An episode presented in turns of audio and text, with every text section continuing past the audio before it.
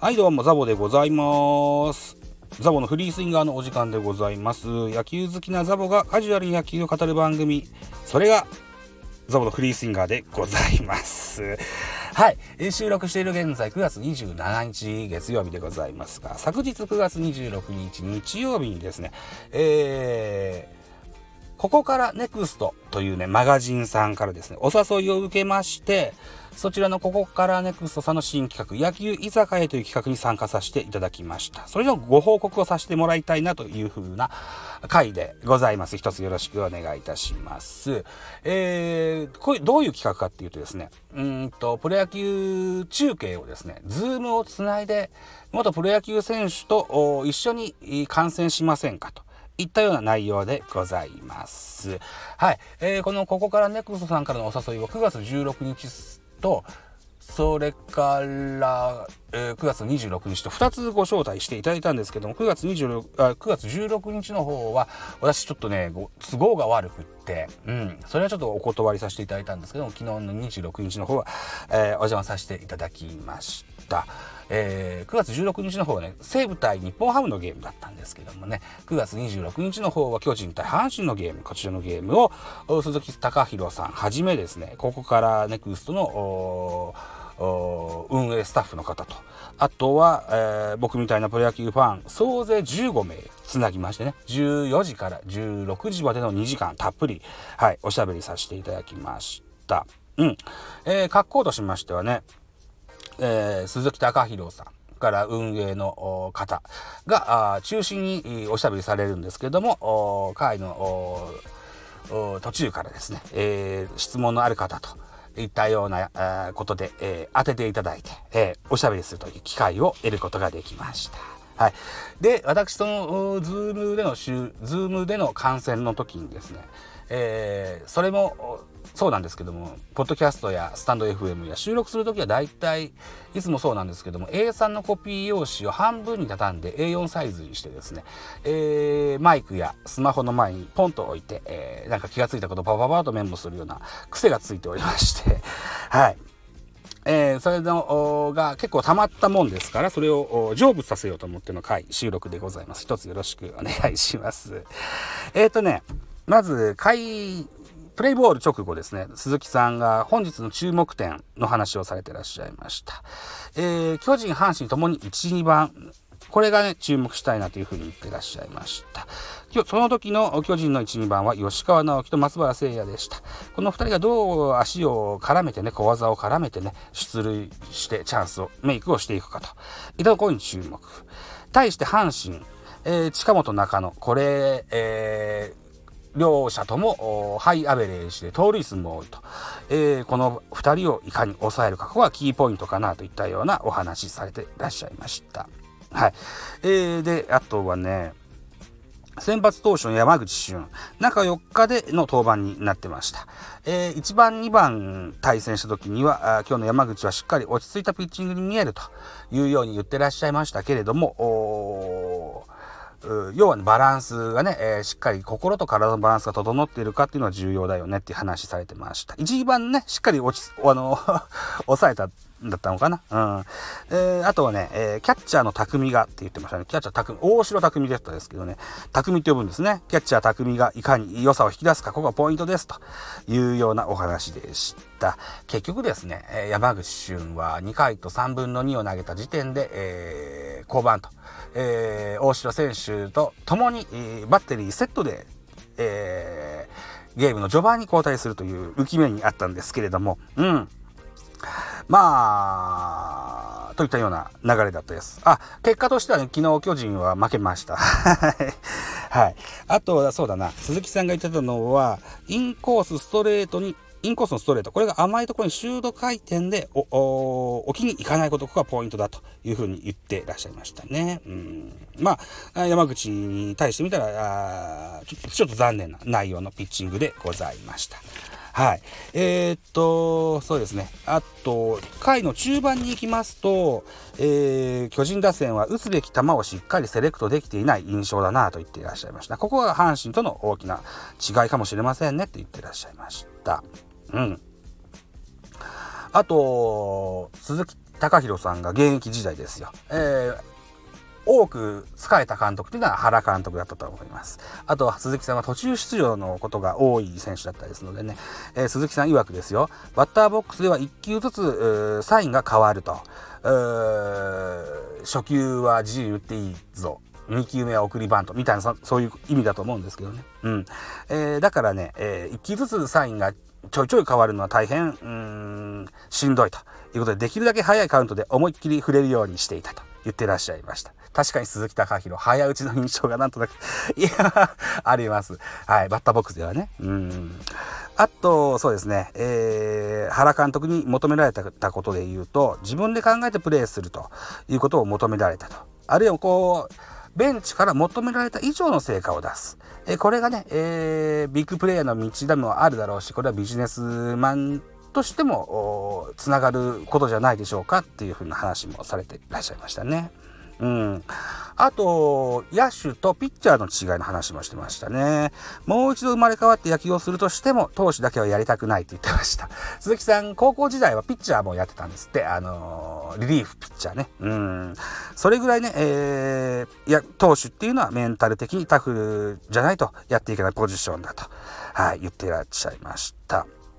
うん。あと、そうね、うん、回の序盤かな。今日の山口はキレがないようだと。ボールになったとしても、えー、見逃したにしても、キレがあったらば、対戦バッター何かしら反応するんですよね、と。ドローンと落ちてるのかなと言ってらっしゃいましたね。確かにね、この日ね、あのー、えー、一緒に Zoom で観戦していたあ素人の方でもね、えー、球場観戦してた方がいらっしゃってて、うん、確かに今日の山口は、えー、ストレートがお辞儀してるように見えますって言ってらっしゃいましたね。はい。大変、目が強い眼力の方ですね、その方はね。はい、と思いました。はい。あと、そうね、 Zoom でやってますので、ちょいちょい、あの、鈴木さん、フリーズしたり、何でしょうね、えー、声が届かなかったりするようなシステムも、システム上のエラーもなんとなくあったような気がします。それから質問が、あのファンたちに募るようなコーナーになっていくわけでございますけれどもですね。えっ、ー、と、字が汚すぎて読めないな。えっと、あ、とりあえず、あのー、鈴木尚広さんがメインゲストということで、その鈴木さんのファンの方も多くいらっしゃいました。とある方は、サイン、直筆のサインと、それから鈴木さんにもらったサイン、それから鈴木さんが出した本、これをね、テレビ画面、テレビ画面じゃない、 Zoom の画面に出して、えー、持ってますって自己アピールしてらっしゃる方もいらっしゃいましたし、えー、鈴木尚広さんと同じ誕生日の方もいらっしゃったんですよね。えー、で、同じ姓の鈴木という方でいらっしゃいました。この方は背番号0427という誕生日を 背番号に刺繍してね、えー、背負って出てらっしゃいましたよと。はい。いった形ですね。うん。あとそうですね。うん。あのー、小林誠司そして大城匠の違いの話もしてらっしゃいました。はい。えー、っと、小林にしてみると、リードもそうだし、肩もそうだしね、えー、ピッチャーの良さを引き出すのが大変上手なキャッチャーではあるけれども、バッティングがいまいちであると。で、使う方の監督としてはどうしても主導権を先に握りたいので、打てるキャッチャーを使うというのはよくわかることであるといったような話もしてらっしゃいましたですね。うん。あと、そうですね、えー、バッティングもね、えー、ピッチャー対バッターの打撃の相性というのもよく、うん、対戦成績で、えー、中継でも出てきますけれども、盗塁の相性というのも合うんです、あるんですって。えー、盗塁の相性の合うピッチャー、合わないピッチャーなんていうのもあるんですってね。うん。はい。あのー足は負け勝負を勝ち勝負にできる武器であると。事前の準備は怠らないようにしていましたと言ってらっしゃいました。鈴木貴弘さん、現役の時は、ダイソーの切り札として他球団からあの多く恐れられたことのある選手でした。はい。そうですね。うん。あと、とあるベイスターズファンの方がこんな質問をされていらっしゃいました。えー、松原聖也選手っていうのはと大変魅力的に見えますと、えー、松原聖也選手の魅力をあの教えていただけませんかといったようなご質問をされていらっしゃいました。はい。松原の魅力というのは、えっ、ー、と、バッティングですって。うん。動物的な、感覚的なバッティングが彼の持ち味であると。はい。えー、すでに2桁本塁打も打ってますし、打率も、今現在は2割7分、じゃ、中、中盤ぐらいでしょうかね。うん。で、えー、年々守備も上手くなってきているし、肩も強いと。コントロールもいいとこに投げれるようになってきていると。あとあとは、走塁面だと。盗塁にしてみても、走塁にしてみても、改善点が多いと。まだまだ、えー、ここは勉強しどころがありますよといったようなお話しされていらっしゃいました。あと、付け加えてですね、えー、この日の1番バッター、吉川直樹と、それから2番バッター、松原聖也は同い年らしくてですね、とても仲がいいそうなんです。はい。えー2人でね、よくスターバックスでコーヒーを飲み、飲む、そんな仲なんですって。はい。そんなことも言っていらっしゃいましたね。うん。あと、そうですね、えー、松原聖也、今現在、というか過去に実績のある選手選手で、例えるならばどんな選手像ですかね？という質問もこの方がされてらっしゃいました。梶谷に近いかもしれませんというふうなお話を松原選手、松原選手じゃない、鈴木隆弘さんは言ってらっしゃいましたと。はい。あとは、そうですね、給与の重要性というのも語ってらっしゃいました。給与の重要性っていうのはやっぱ遠征も多いですし、うん。あの、例えば、中にはこんな選手もいそうですよ。あの、バスで寝れないですとか、枕が変わると寝れない。えー、ホテルに泊まると、俺の部屋にお化けが出る、みたいなことを言う選手もいたんですって。こういう選手にしてみるとですね、あのー、疲労の回復ができない。ね、疲労の回復ができないと精神的な部分でもやられてしまうので、しっかり、えー、ずぶとくね、えー、休める。そんな、神経も重要ですよといったようなお話もされてらっしゃいました。うん。あと原監督についてもこんなこと言ってらっしゃいましたね。えー、サインを決めたら必ず遂行すると。ベンチとしても選手としても戸惑うことが多かったけれども慣れてくると理解しやすくなるんですと。はい。えー、鈴木貴弘さんは歴史の人物が大好きなんですって。うん。で、もしもこの原監督が戦国武将だったらどうなったかなってね、無双することは多くあったそうなんですね。えー、で、鈴木さんがあ現役当時ですよ。まあ途中から出場することが多いお仕事でした。他にもそういう仲間がいっぱいいましてね、えー、矢野健治、えー、寺内、えー、松本哲也、えー、高橋由伸の晩年もそうでしたね。はい。この辺のメンバーっていうのは大体5回ぐらいから準備を始めてね、えー、どういう風に使われるか、あっていうのをこう、原監督の考えを読んでね、えーえー、準備していた。これ結構大変だったといったお話されてらっしゃいました。えー、あと対戦相手では、落合監督はやはり不気味でしたと。動きを見せないタイプの監督さん。えー、そういった意味では、名古屋が一番やり,、やりにくかったと、プレーしにくかったと。ったそんな話もされてらっしゃいました。うん。あと、とある方がこんな質問されました。えー、今現在、えー、若手の中で一番注目している選手は誰ですか？といったご質問。これがですね、巨人で言うと、秋広選手。何やら、えー、9月28日には1軍合流の噂があるそうですね。えー、あとはベイスターズ森選手、この辺に注目していると言ってらっしゃいましたですね。うん。あと当然僕も質問しました。はい。質問を2つしましたよ。えっ、ー、と、1つはですね、最近あの中田翔選手が巨人に加わって、えー、大体中田中田中地、中田中田中地みたいなそんな使われ方してるような印象がなんとなくあったんですよね。うん。で、その質問ぶつけてみました。中田と中地、一流どっちがいいですかね？つって聞いてみました。はい。えー、中、中島選手っていうのは、あ鈴木さんが巨人の守備走塁のコーチだった時にも、にはもうすでに巨人にいたんですけれども、えっ、ー、と、前のバッターボックスで全然すってんてんに打てなかったのに、2打席目、3打席目になると、アジャストして打てるようになってると。これは中地のいいとこですと。えー、そういった中で、そういった意味で、えー、中地は4打席与えるべき選手かなというふうに思ってますというふうに言ってらっしゃいました。えー、ベテランになってね、えー、代打の切り札的に使われるシーンも多い中島選手ですけども、一塁というか、中地選手を使うならばファ、あレギュラーで使うのがいいかなというふうに言ってらっしゃいました。対して中田選手ですよ。現在は、あの、バッティングの成績は大変悪いと言えると思いますけども、2軍では5割打ちました。あとは長島終身名誉監督からの薫陶も受けましたと。えー、もちろん日本ハム時代の実績もありますと。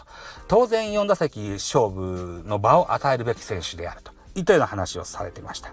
あの、僕には中地も中田も同じ4打席与えるべき選手なんだなというふうな理解をしましたので、では、えー、っと、ファーストどちらがいいですかねって聞いたら、鈴木さんはウィラが理想ですって言ってましたね。うん、なんか逃げられたそんな感じがしますね。ウィラーがいいそうですよ。鈴木隆弘はね。はい。あとそうですね。うんと、もう一個質問したんですよね。何質問したっけな？あ、走塁の意識に違いですよね。この日は巨人対阪神のゲームをしてました。えーと、先ほども言いましたように、えー、阪神は近本中野、この二人が今現在セリーグの盗塁を争いしてるんです。対して巨人はそんなに盗塁が多いチームではないですよね。というふうに思ってたので、このチーム、両チームを比較してどうですか？というような話を振ってみました。えー、っと、鈴木さん曰くですよ。えっ、と、現在、阪神の矢野監督、二軍監督時代も、よく足で、えー、を絡めたね、攻撃を見せていた監督さんであると。それが一軍に上がってきて、当然ね、そういう走れる野球っていうのは、してくるのは当然だと思いますと。対して巨人っていうのは、昔からね、えー、大きな、の打てる選手っていうのをゾロッと並べるような癖のあるチームですので、えー、逆にね、走れる選手がいたとしても走りにくい現状であると。いった中でね、えー、こういう盗塁の差、あるいはこう、走塁の差が出てるのかもしれませんね、というようなお話をされてらっしゃいました。うん。あのー、で、えー、それを今度は12球団広げて、12球団でこの走塁の意識の高いチームってどこがありますかね？聞いたらばですね、ロッテと西武、ここが走塁の意識が非常に高いというようなお話をされていらっしゃいました。はい。はい。あとはですね、いろいろな雑談をメモってて、これもちょっと全部出しておきましょうね。はい。えっ、ー、と、昨日って言ってたから9月25日か。9月25日、巨人の現役選手、増田駅から電話が来たそうです。うん。で、まあ、あの、盗塁走塁に関するご相談だったそうなんですけども、あの、増田の話は言ってることはよく分かったと。詳しくはちょっとここでは言えません。っていう話だったですけども、うん。えー、これに絡めてですね、鈴木さんはこの間まで、この間まで、えー、2、3年ぐらい前まで、総理コーチしてましたけど、コーチと選手が教える、えー教えないとか、そういうことではなくね、お互いの意見を言い合って向上を目指し、目指すのが理想的かなといったお話さしていただきました。えー、コーチとしても怒るタイミング、褒めるタイミング、これも含めてですね、えっ、ー、と、何でしょうね、えー、コーチと選手、二人三脚でね、向上していきたい、いくのが理想的だなといったようなお話されていらっしゃいました。対して、えー、鈴木さんの現役時代の時はですよ、コーチ含めて、えー、誰の言うことも聞かなかったと。言ってらっしゃいました。はい。あのー、多分自分、鈴木隆弘という選手がやってきた選手像っていうのは、今まで巨人にそういう選手があんまいなかったあの、他球団含めてもあまりなかったと思うんですよね。うん、だから誰の話も聞かなかったという、え強い信念でね、やってたというふうなのが伺い知ることができました。あとですね、あ、村上選手、ね、えー、そうそう、通りの話をした時に、あの、ホームラン打てる選手なかなか走る選手少ないですよねって話を鈴木さんがされてたから、えー、ヤクルト村上選手は大きな打てますけども、結構走塁の意識高い感じしませんかって振ったらですね、村上はそうですよね、と言ってましたね。まあ、あいつはずぶといんですわ、と。あの、実績もあるし、キャリアもしっかり積んでいる、あの、石川投手っているじゃないですか、と。あの、その石川選手にも、タメ語でね、えー、村上が、あの、話しかけるんですよ、っていうような、えー、現場の裏話もしていただきましたと。はい。はい。というようなお話も頂戴しました。あと最後にですね、あのー、えー、僕もスタイフやってますと。あの、鈴木さんの番組はもうしないんですか？って聞いたら、相棒の方が今、あの、ちょっと忙しくて一緒にできてないんですよと。決して最終回ではないので、また新たに更新しますから待っててくださいねって言ってくださいましたよ。はい。といったところでね、あのー、この、ここからネクスのイベントでもしっかりスタイフの 告知をしておきましたよ。はい。はい。といったところで、お役ごめんで、えー、14時から16時、2時間たっぷりおしゃべりさせていただきました。僕のメモも全部喋ることができました。はい。20分。なかなかスタイフではこんな長尺で喋んないんですよ。といったところで、えー、9月26日日曜日、巨人対阪神のゲームを14時から16時まで、えー、鈴木隆弘さんと、それから、ここからネクストさん、含めて15名でおしゃべりさせていただきました。えー、その、振り返りを、今日は語りました。はい。ご清聴ありがとうございました。では、締め工場でございます。えー、私、ザボー、スタンド F の他に、ポッドキャスト番組、ベースボールカフェ、キャン中世、ラジオトークなど、ポッドキャスト番組、ミドル巨人くん、ノート、ザボの多分多分、アンカーを中心に各種ポッドキャスト配信中、D 弁、スポ Spotify 限定で配信中、ミュージックトーク、えー、大人でおしゃれな音楽番組をやってみたいのだが、音だが、など、配信番組多数ございます。フォロー、いいね、ギフトよろしくお願いします。また、匿名でコメントできる Google フォームと質問箱をご用意してございます。ぜひお気軽にご利用ください。あと、ハッシュタグザボとつけてツイートくださいましょう。後ほどエゴサもいたします。何卒よろしくお願いいたします。はい。といったところでまた次回でございます。バイチャ